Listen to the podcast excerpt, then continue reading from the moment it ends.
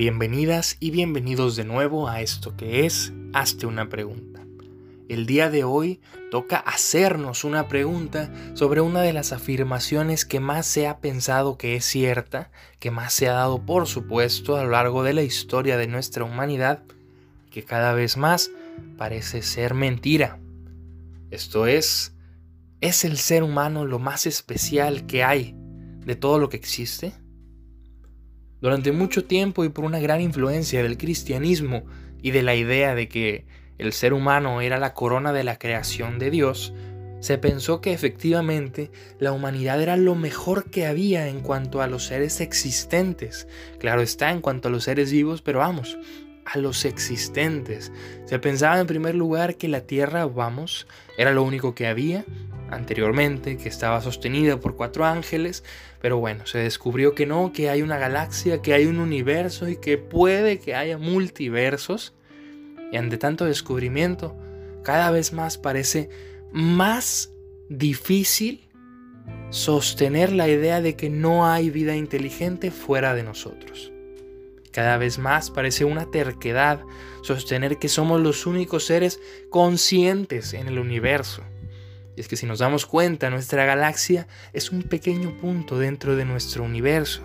Y nuestro universo puede que sea un pequeño punto dentro de otros más. Al descubrir todo esto, cabe hacernos esta pregunta de qué tan especiales somos en la existencia.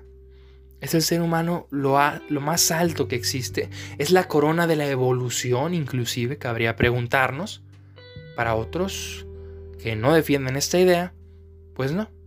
El ser humano no es ni lo mejor que hay en la existencia ni el punto más alto de la evolución, porque muchos sostienen que el siguiente eslabón en esta cadena evolutiva ya no será la humanidad, sino será, ¿por qué no?, la inteligencia artificial, aquella singularidad que se produzca cuando se funden o se fundan el ser humano y los robots y la inteligencia artificial, cuando se pueda controlar genéticamente las enfermedades, las emociones, cuando Neurolink pase de estar solo en cerdos a estar en humanos.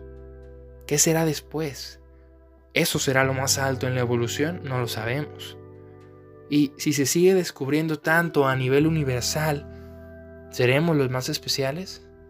No sabemos. Y por otro lado, conocemos hasta la fecha solamente el 5% del océano. 5%. Tenemos 95% de área inexplorada justo al lado de nosotros. Y eso hablando de nuestro planeta.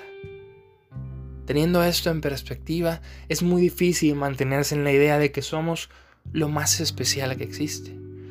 Y esto que, que trajo, que generó esta idea, generó muchas veces una sobreexplotación de los recursos naturales. Generó que si hoy queremos mantener el nivel promedio de la clase media de Estados Unidos, a nivel mundial ocuparíamos cuatro veces el recurso que tenemos en la Tierra. Cuatro veces. El pensar que somos los más especiales de todos nos llevó a abusar de un hogar que tenemos aquí en la Tierra y nos lleva a sentirnos totalmente únicos dentro de algo tan vasto como puede ser un multiverso. ¿A qué voy con todo esto? A que hacernos una pregunta sobre si somos o no los más especiales nos puede hacernos reconocernos, nos puede hacer que nos reconozcamos como limitados, nos puede hacer que nos reconozcamos insertados o injertados en un tiempo concreto de la historia.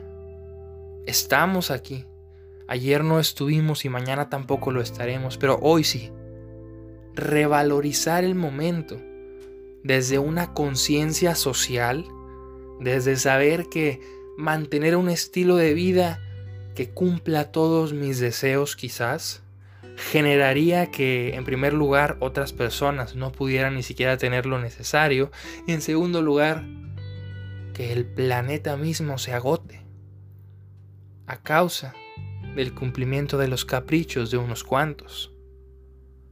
Esta es la vida que queríamos. Esta es la razón de nuestra existencia. Hegel decía que la historia se mueve en torno a una tesis que se confronta con una antítesis y genera una síntesis. El ser humano en la historia de la existencia ¿Será acaso una tesis? ¿Una tesis que pruebe que los seres existentes pueden ser conscientes de sí mismos? ¿O será una antítesis de cómo esos seres supuestos inteligentes destruyen todo a su paso? ¿Qué tan especiales somos después de esto?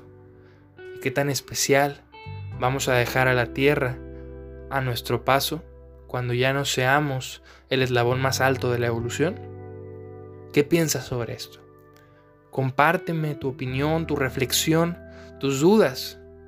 También cabe aclarar que el día de hoy se envió a Marte otro rover, otra de estas máquinas exploradoras, para seguir descubriendo nuestro planeta vecino. Estate al pendiente de todo lo que se vaya descubriendo, porque lo que hoy no existe, mañana puede que sí, y lo que hoy es una verdad absoluta, puede que mañana sea solo un relato histórico. Recuerda que una vida que no se cuestiona no es digna de vivirse. Si llegaste hasta aquí, muchas gracias y hasta la próxima.